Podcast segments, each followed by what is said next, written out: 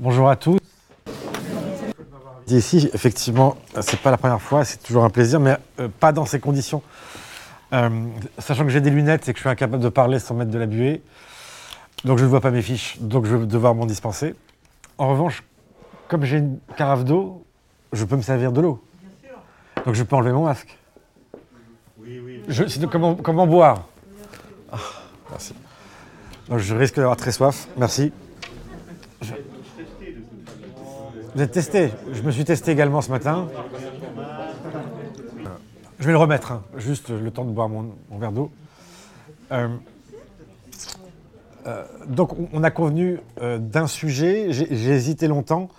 Comme j'interviens une petite heure, je me suis proposé de, revenir à un des philosophes qui m'avait donné le goût de la philosophie à votre âge, euh, l'élan premier, et c'était aussi voilà, une manière euh, pour moi de, revenir à mes, premières amours, même si maintenant je m'en suis un peu éloigné, mais c'était lui qui, euh, d'une certaine manière, pour moi, avait incarné la figure du philosophe, à savoir Gilles Deleuze. Je ne sais pas si ce nom vous dit quelque chose.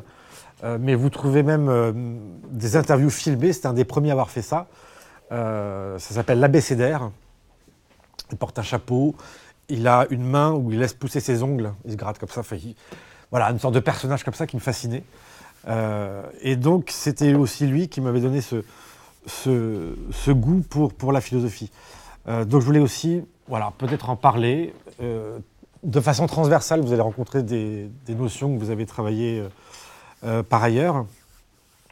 Et je vais parler de, vous allez le voir, de l'idiotie. Parce qu'il en fait quasiment un concept. Et pour lui, l'idiot, c'est une figure assez noble.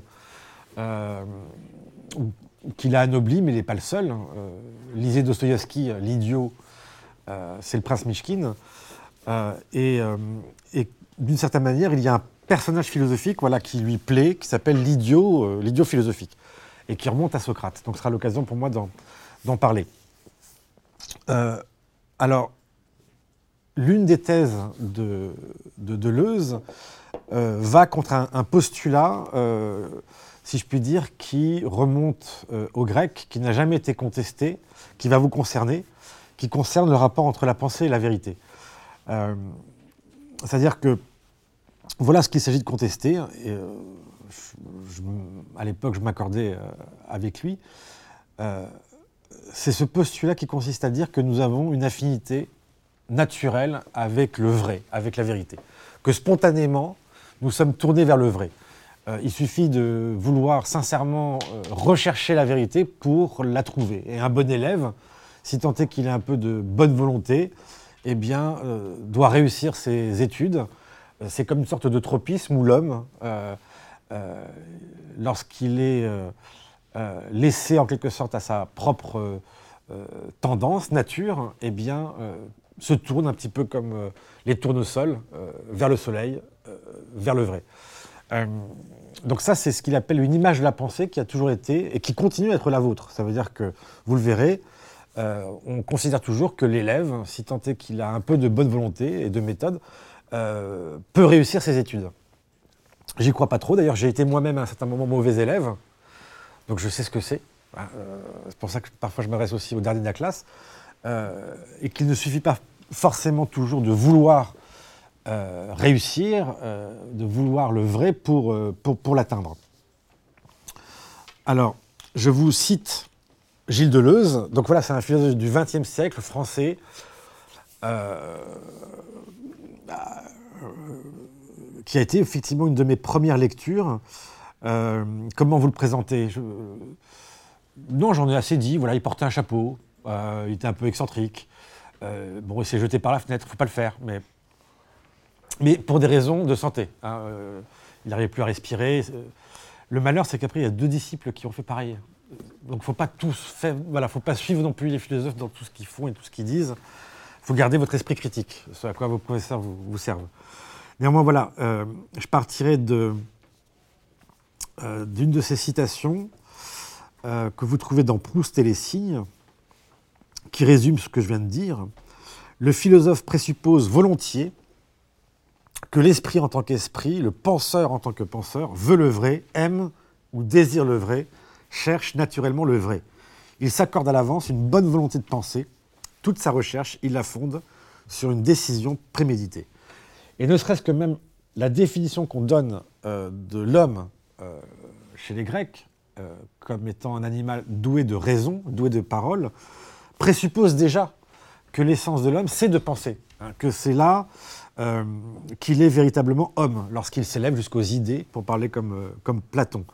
L'esclave travaille et d'une certaine manière, il est contrarié dans sa propre nature, et seul l'homme libre peut, si je puis dire, remplir sa fonction en exerçant sa pensée. Et c'est pour ça qu'il ne travaille pas. Euh, que pour lui, par exemple, pour un grec, euh, ce serait aberrant de penser que là, vous êtes en train de travailler. Euh, l'école, ça vient du mot grec scolé qui veut dire loisir. Donc pour un grec, là, ce que vous faites, c'est quelque chose qui, si je puis dire, correspond à votre nature, qui est, au fond, d'être tourné vers la contemplation du vrai. Donc on veut croire, et c'est ce que dit euh, Deleuze, que notre orientation constitutive, originaire, c'est, si je puis dire, de savoir, d'apprendre, de connaître. Hein, et que nous sommes naturellement bien orientés euh, vers, vers la vérité. Euh, on peut même peut-être un peu compliquer les choses, mais vous trouvez cette idée-là partout. Vous prenez Descartes, première partie du discours de la méthode, le bon sens est la chose du monde euh, la mieux partagée. C'est de dire d'une certaine manière que tout le monde a les facultés euh, d'atteindre le vrai s'il le désire. Euh, alors Deleuze rappelait justement que c'était d'ailleurs plutôt une vieille plaisanterie que cette phrase, le bon sens est la chose du monde la mieux partagée, puisqu'il rappelait que, comme le disait Descartes, on peut regretter de manquer de mémoire, de ne pas avoir assez d'imagination, etc mais il y a peu de personnes qui euh, euh, regrettent de ne pas avoir assez de bon sens, d'intelligence. Euh, comme le dit Coluche, précisément parce que c'est avec ça qu'on en juge. Donc on ne peut pas, si je puis dire, s'estimer dépourvu d'intelligence, puisque c'est par l'intelligence elle-même qu'on juge si on en manque ou pas. Donc on se croit toujours suffisamment bien pourvu. Autrement dit, si on désire le vrai, si on désire apprendre, eh bien, euh, d'une certaine manière, euh, on est quasiment euh, assuré de l'atteindre. Donc voilà, c'est une, certaine image de la pensée qui nous est tous accordée et qui va s'agir de contester avec Deleuze. Descartes précisait que la volonté ne suffit pas, il faut aussi de la méthode. le bon sens est la chose du monde la mieux partagée, mais il précisait, mais le principal est de bien l'appliquer. Donc lui, vous proposez aussi une méthode. Euh, ça veut dire que si vous faites ça avec méthode, vous êtes sûr de pouvoir euh, l'atteindre. Et ce qui est assez étonnant, c'est que effectivement maintenant, euh, voyez vos, bulletins scolaires et les commentaires qui sont laissés par vos professeurs, c'est les deux seules choses qui vous seront reprochées éventuellement. De manquer de volonté ou de manquer de méthode. rien d'autre. Parce qu'on vous dit toujours capable de pouvoir, si je puis dire, bien travailler et atteindre le vrai si euh, tant est que vous le souhaitez. C'est-à-dire que les, commentaires que j'ai pu, moi, avoir à mon époque, euh, jamais on oserait maintenant euh, les faire. Beaucoup de, beaucoup de bruit, mais peu de lumière. Ça, vous ne trouverez pas. Alors, il y avait, je crois que c'est dans un film, avec Gérard Gamblin, c'est À toucher le fond, mais, mais creuse encore.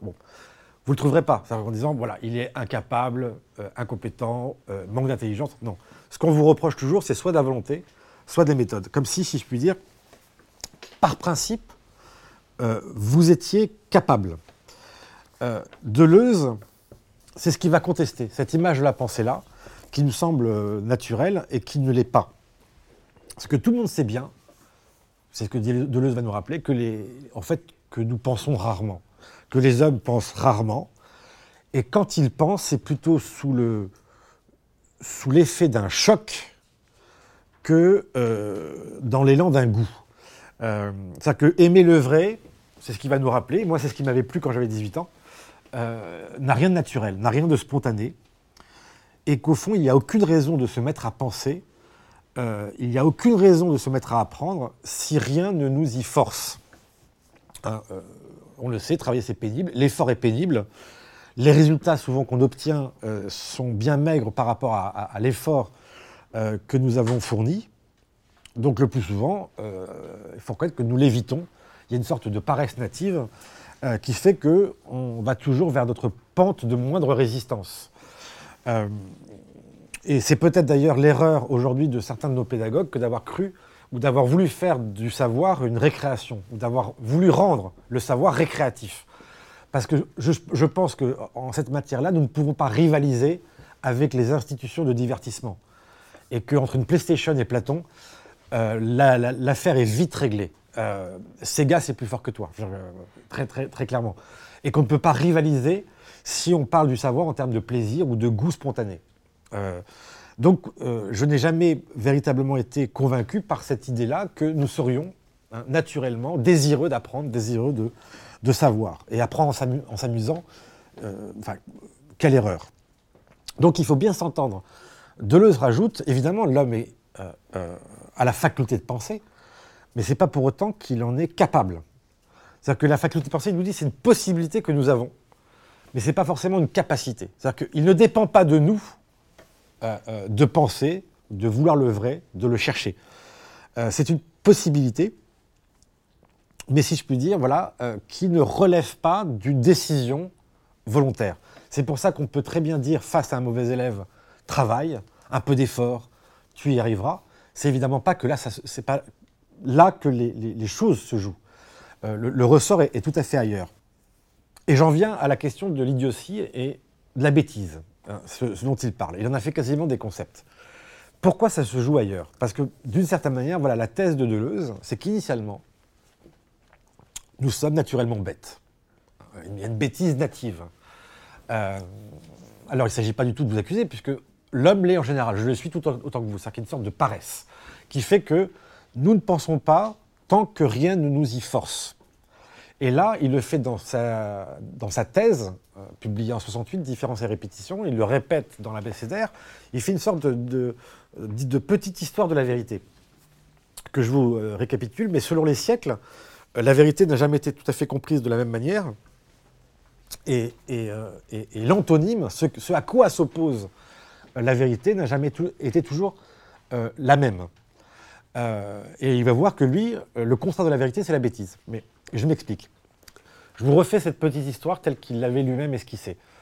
Euh, prenez les Grecs, tels que vous l'apprenez aussi en, classe de terminale, euh, Platon, mais aussi tous les autres. Le contraire de la vérité, c'est quoi?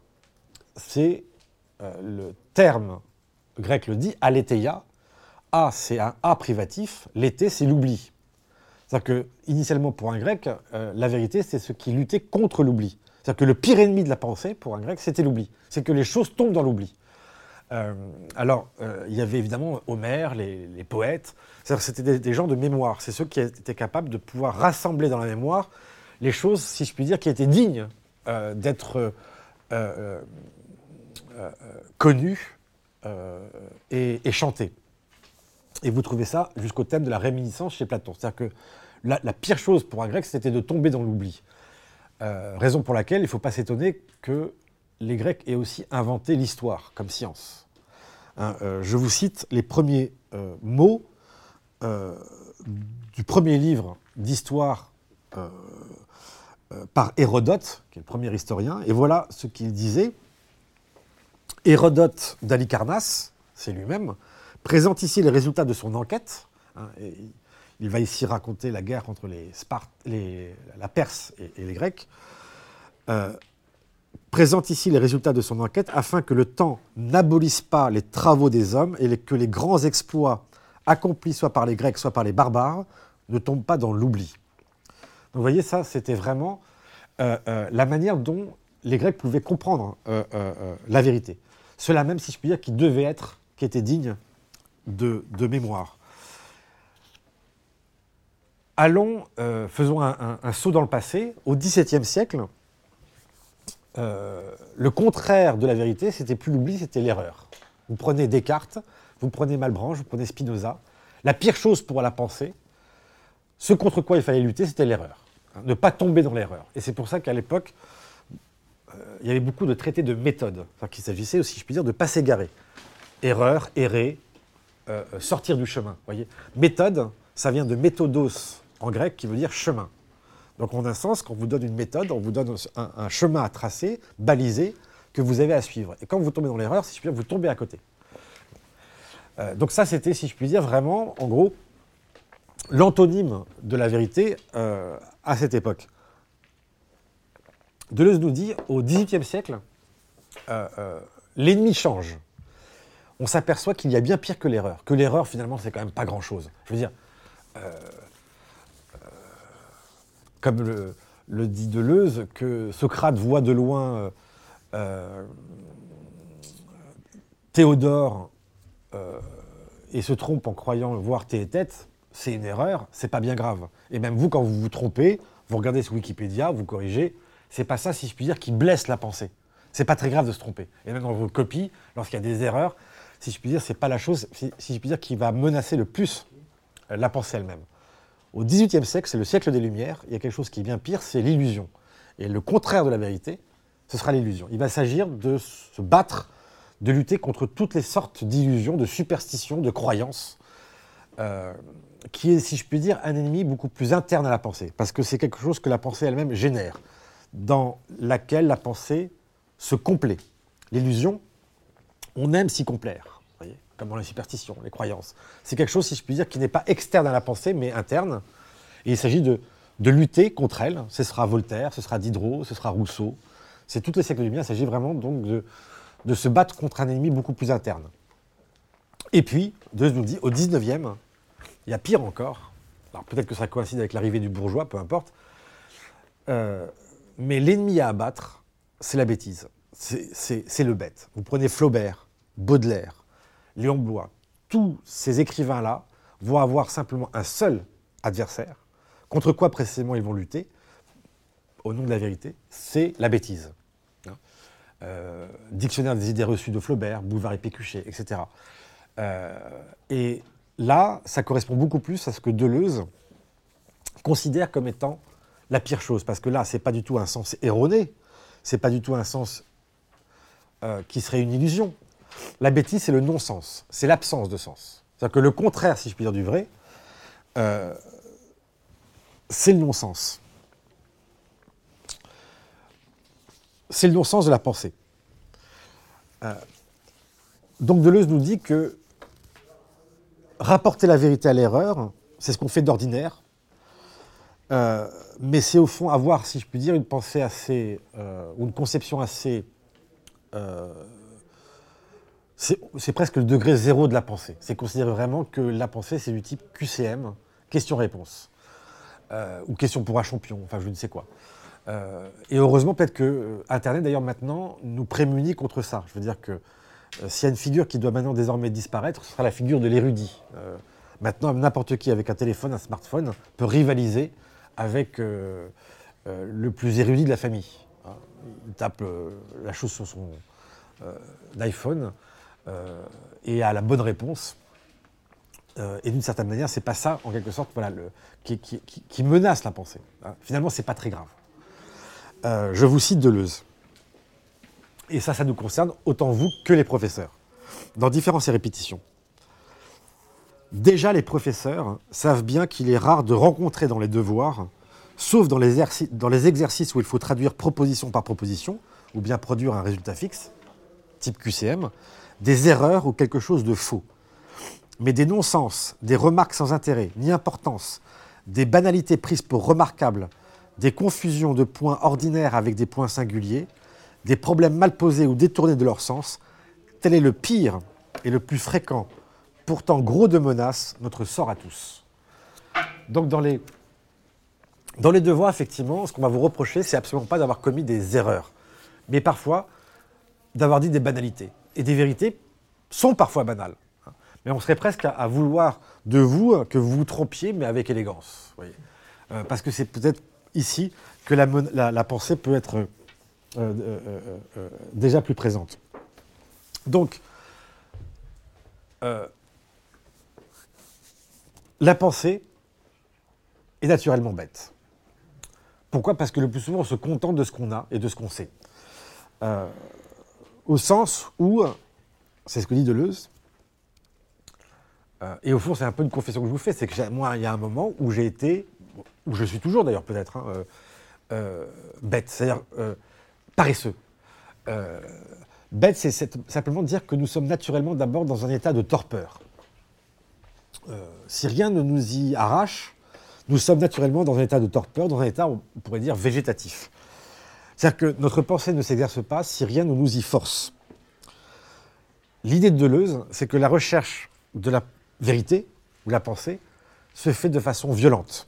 Hein, euh, la violence, pour un grec, c'est ce qui est contre nature. Euh, donc c'est le contraire de ce que nous disions auparavant. Hein. Loin que nous pensions naturellement, on ne pense que sous la violence d'un coup, d'un traumatisme, d'un événement, d'une rencontre, enfin quelque chose, si je puis dire, qui nous vient du dehors, et en quelque sorte qui vient ébranler la pensée et la mettre en mouvement. Bref, voilà l'idée de Deleuze, qui fait que précisément la seule chose pour sortir de la bêtise, de notre torpeur initiale, c'est précisément une force violente euh, euh, qui s'exerce contre nous. Deleuze dit, la pensée ne pense pas tant que rien ne la force. Donc elle a besoin euh, de recevoir une impulsion euh, du dehors qui la violente, qui la met en mouvement, qui la force à penser. Euh, et dont le penseur, le plus souvent, ne veut pas. Ça veut dire que d'une certaine manière, penser ou rechercher la vérité, c'est une recherche toujours involontaire. le plus souvent, on, voudrait, si je puis dire, s'en dispenser. parce que c'est douloureux de penser, c'est fatigant. Et si rien ne nous y force, si je puis dire, eh bien, euh, naturellement, euh, nous l'éviterions. Donc c'est de l'ordre de ce que dit Deleuze, de l'ordre de la rencontre. C'est une rencontre qui se fait avec le dehors. C'est un événement, c'est une rencontre. Et c'est cela qui nous force à penser. Alors il peut prendre plein d'exemples. Vous pouvez aussi trouver vous-même des exemples. Ça peut être un traumatisme qui a été vécu enfant, euh, une scène de violence à laquelle vous avez pu assister. Ça peut être une rencontre avec un, homme, une femme. Euh, ça peut être une rencontre dans, euh, avec une œuvre d'art, un tableau. Euh, ça peut être un livre. Bref, quelque chose, si je puis dire, qui vous a ébranlé. autrement dit, pour Deleuze, le début de la pensée, c'est ce qu'il appelle l'idiotie. C'est-à-dire tout d'un coup, justement, quand on a été ébranlé. C'est-à-dire que là, de bête qu'on était, on devient idiot. On se met, si je puis dire, en mouvement, on se met à penser. On croyait tout savoir, et c'est pour ça qu'on se dispensait d'apprendre. Euh, et on devient idiot. Euh, alors justement, pour Deleuze, c'est pas la même chose. Hein. La bêtise et l'idiotie, c'est même le contraire l'un de l'autre. Euh, on pourrait dire cela de la manière suivante l'homme bête, le bête, c'est celui qui croit savoir sans savoir qu'il croit, ou qui se dispense de chercher ou d'apprendre précisément parce qu'il est dans la situation de celui qui pense déjà tout savoir. Et d'ailleurs, c'est notre danger aujourd'hui, puisque le savoir est à disposition. Avec Wikipédia, avec Internet, d'une certaine manière, on se demande pourquoi on aurait à apprendre tout ça, puisque tout a été externalisé et à disposition d'un simple clic. Donc la bêtise, si je puis dire, elle nous guette toujours, puisqu'on est là. Et le savoir, c'est un avoir. On l'a avec nous. Et en un sens, on pourra effectivement le mobiliser euh, à volonté d'un simple clic. Eh bien, de cette figure-là, il s'agit d'en sortir en se disant, et c'est euh, ce que dit l'idiot, l'idiot c'est celui précisément qui ne sait pas ce que tout le monde sait. C'est le contraire. On va dire l'homme bête, c'est celui euh, qui croit savoir ce qu'il ne sait pas. C'est notre situation première. Et l'idiot, c'est exactement le contraire, c'est celui qui ne sait pas ce que tout le monde sait ou, ce que tout le monde croit savoir. Dans une classe, l'idiot, c'est celui qui dit toujours pourquoi? Attendez, je ne comprends pas. En plus, qui embête tout le monde. Euh, expliquez-moi. Ça, c'est celui qui fait l'idiot. Euh, eh bien, pour Deleuze, il y a une certaine noblesse dans ce geste-là, puisque c'est précisément à ce moment-là qu'on commence à se mettre sur le chemin de, l'apprentissage. C'est vraiment le, le, commencement de la pensée. Euh, on peut évoquer euh, trois figures de, de l'idiotie. Socrate d'abord. Euh, Socrate qui était en lutte contre les sophistes, c'est-à-dire ceux qui prétendaient savoir, hein, qui seraient pour Deleuze euh, l'illustration de l'homme bête par excellence. Hein, celui qui prétend savoir, eh bien le philosophe, c'est celui qui aime le savoir, mais qui prétend pas l'avoir. Et en cela, il se rapproche davantage de, la figure de, l'idiot. Et tout le rôle de Socrate, c'était de rendre les, gens idiots. C'est-à-dire, au fond, de les étonner. Étonner, c'est comme un coup de foudre qui tombe sur soi et qui fait que tout d'un coup, ce, la même qu'on croyait savoir, on s'aperçoit qu'on l'ignore. Et c'est tout le travail de Socrate, de son ironie, que d'aller interroger les, personnes les uns après les autres. Je crois que vous avez euh, vu euh, au théâtre l'apologie de Socrate, ce dont on l'accusait, ça veut dire que lui, dont on disait qu'il était savant, il n'en croyait rien, euh, s'est mis à déambuler dans les rues d'Athènes et à interroger chacun sur ses compétences prétendues. L'un était homme de loi, il disait, mais alors qu'est-ce que la justice, qu'est-ce que la loi?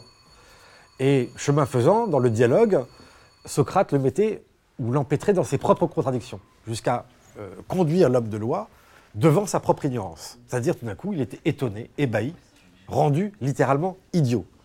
Et Platon comparait Socrate à un poisson torpille, hein, qui littéralement foudroyait son interlocuteur. L'étonnement, il faut l'entendre comme ça. C'est vraiment quelque chose qui vous foudroie, vous rend littéralement d'abord idiot. Et tel était, au fond, le, le rôle de, Socrate. D'ailleurs, euh, euh, lorsqu'il, prenez le tête, lorsqu'il euh, se définit par rapport au prétendu savant, au sophiste, il se dit idiotesse.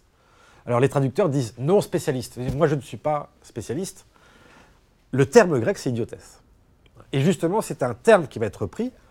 Donc c'est, Deleuze n'invente pas le mot. Hein. C'est un terme d'abord qui est grec, qui veut dire privé, particulier, mais c'est aussi celui qui se dit pas spécialiste des choses. Et, en latin, ça va donner la figure de l'idiota.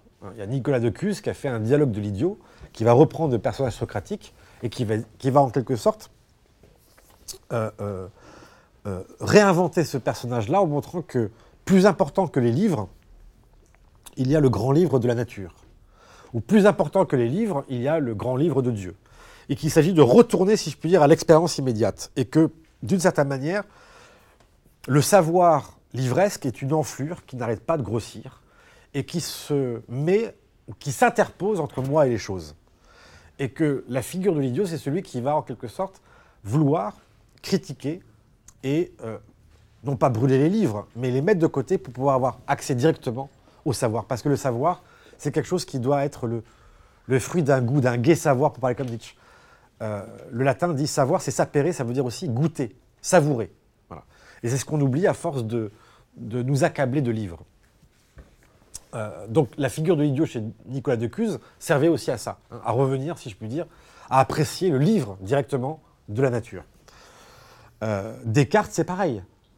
Euh, c'est aussi une certaine figure de l'idiot, lui qui s'est mis à douter de tout.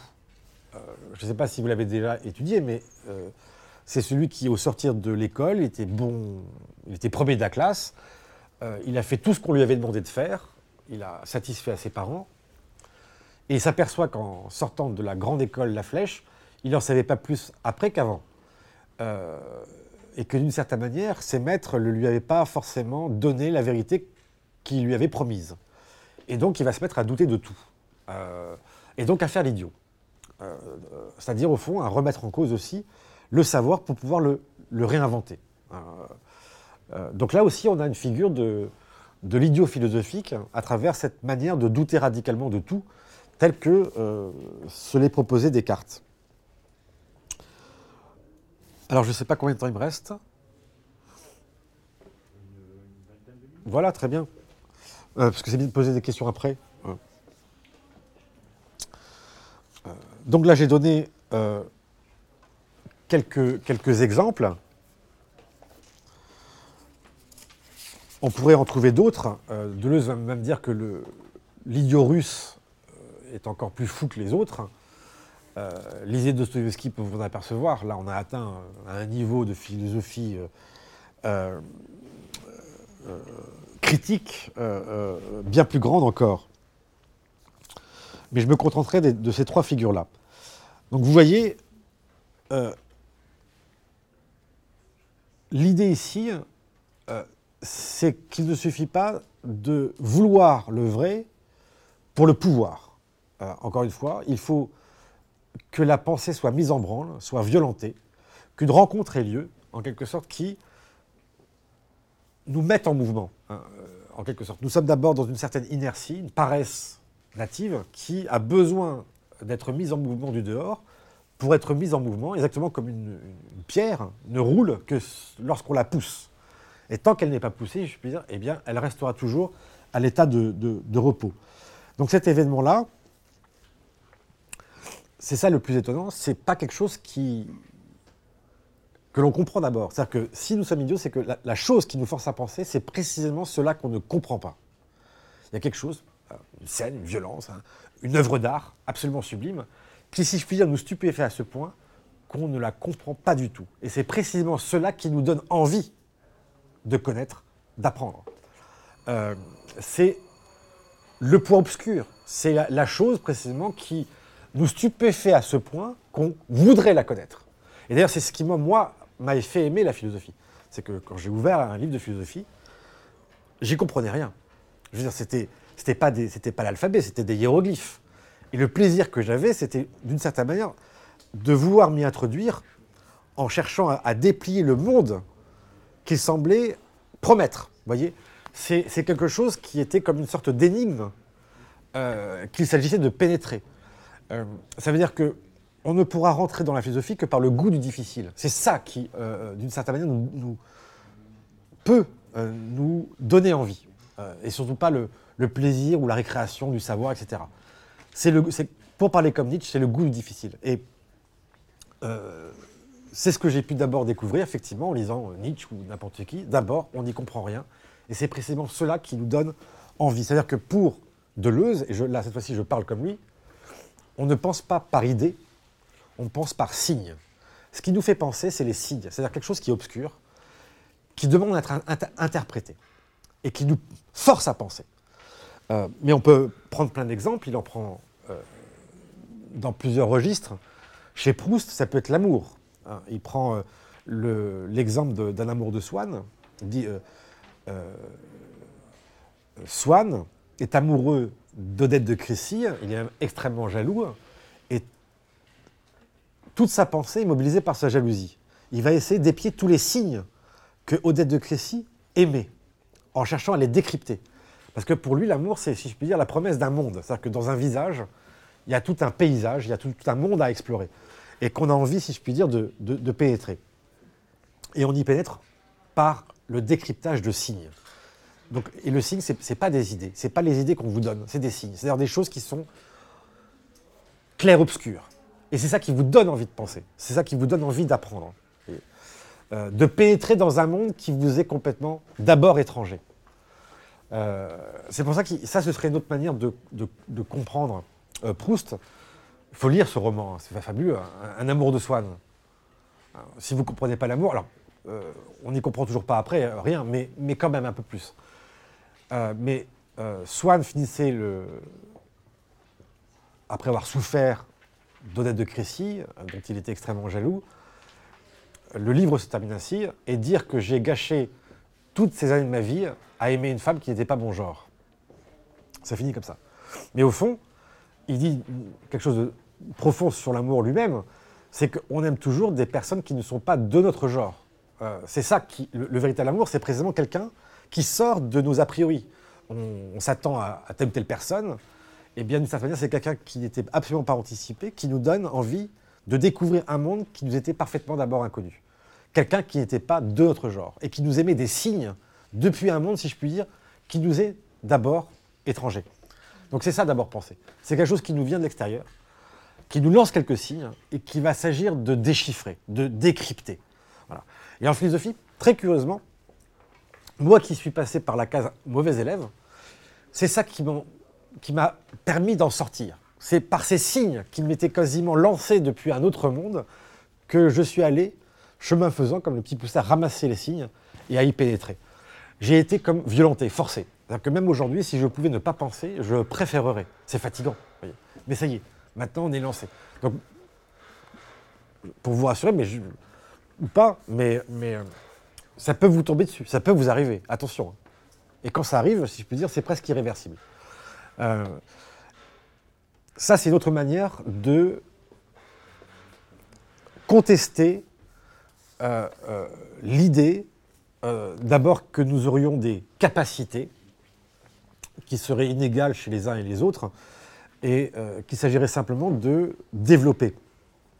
Comme si nous étions intelligents de la même manière une fois pour toutes. C'est-à-dire que la chose pour moi, et pour un enseignant d'ailleurs en général, la chose la plus absurde, c'est le quotient intellectuel. Ça n'a pas de sens. De pouvoir quantifier l'intelligence et de croire qu'un un individu est intelligent une fois pour toutes, de manière égale, dans toutes les situations de sa vie, c'est la chose la plus aberrante qui soit. D'abord parce que si c'était le cas, il n'y aurait aucune raison d'enseigner ou de vouloir enseigner. Et, pour vous, il n'y aurait aucune raison de vouloir apprendre. À ce moment-là, Internet suffit. Il n'y aura pas besoin de professeur. Voyez euh, moi, personnellement, je ne suis pas intelligent tout le temps de la même manière. Euh, l'été, je suis moins que l'hiver. Je sais pas, enfin, Juillet, août, je suis moins. Quand j'ai bu, je suis moins intelligent. Enfin, ça change, c'est variable. Bref, c'est pas quantifiable. Précisément pour cette raison que tout dépend des rencontres. Tout dépend précisément de ce qui nous force, de ce qui nous invite à penser. Euh, et je finirai euh, par cet euh, exemple qui, vient de Bergson. C'était une conférence qui venait faire dans un lycée la conférence s'appelle De l'intelligence. Et il terminait sur cette anecdote euh, qu'il avait revu un ancien camarade de classe 20 ans plus tard. Et dans son souvenir, en classe, c'était plutôt ce qu'on appelle un élève médiocre qu'il connaissait, euh, absolument pas euh, très singulier. Je crois qu'il avait même redoublé trois fois son bac, pour dire, c'était pas, pas très fort. Euh, et Bergson le retrouve dans la rue par hasard, 20 ans plus tard, médecin honoré, honorable, avec une vivacité d'esprit qu'il ne lui avait pas du tout connue. Il s'étonne de voir quasiment un homme différent de celui qu'il avait pu connaître lorsqu'il avait 18 ans. Et il s'apercevait au fond qu'il avait trouvé sa passion, la médecine. C'est-à-dire que quelque chose, tout d'un coup, l'avait secoué. Euh, euh, la médecine, où euh, il avait pu, si je puis dire, concentrer toutes ses facultés, les ramasser en un point, les focaliser, de telle sorte qu'il a pu développer même des facultés qu'il ne soupçonnait même pas avoir. Et que tout d'un coup, il était devenu, et je vais vous citer le passage, il était devenu ce qu'il avait voulu être, un homme intelligent. C'est qu'il était devenu, par la suite, précisément par cette littérale métamorphose, même, hein, euh, comme on pourrait le dire. Et voilà ce que Bergson nous dit, et je finirai ainsi. Donc autant dire, rien de plus absurde que de quantifier l'intelligence. Euh, mais celui qui a été ébranlé une fois, hein, qui a été, si je puis dire, jeté dans la pensée, sans l'avoir choisi, et bien tout d'un coup, c'est ça l'étonnant, se découvre parfois pouvoir donner plus qu'il ne pensait avoir, euh, se découvre pouvoir penser peut-être plus aussi qu'il ne croyait pouvoir. Et reprenant l'exemple de ce camarade de classe, voilà ce que dit Bergson.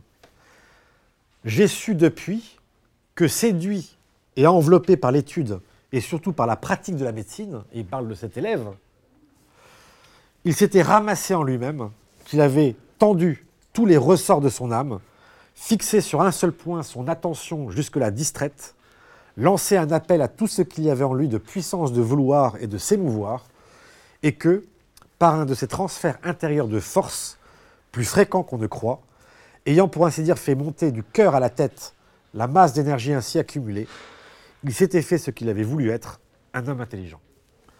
Euh, donc, voici au fond euh, ce que la philosophie aussi peut apporter euh, dans cette manière de tout remettre à zéro, les compteurs, Et là, on retrouverait des, des, des thèses bien classiques de, de Descartes ou tant d'autres. hein. Euh, dans cette manière même de tout remettre en cause, de tout remettre en question. Euh, c'est une manière, au fond, de, repartir de zéro, euh, de, ne pas considérer les choses comme jouées d'avance, et voilà, éventuellement de se mettre à penser. Voilà, J'ai essayé de vous dire, au fond, les, euh, ce qui m'avait d'abord euh, plu hein, dans ce philosophe-là, que maintenant j'étudie moins, euh, un peu curieux, mais qui m'avait convaincu et donné ce goût-là, qui ne m'a pas quitté depuis. Merci à vous.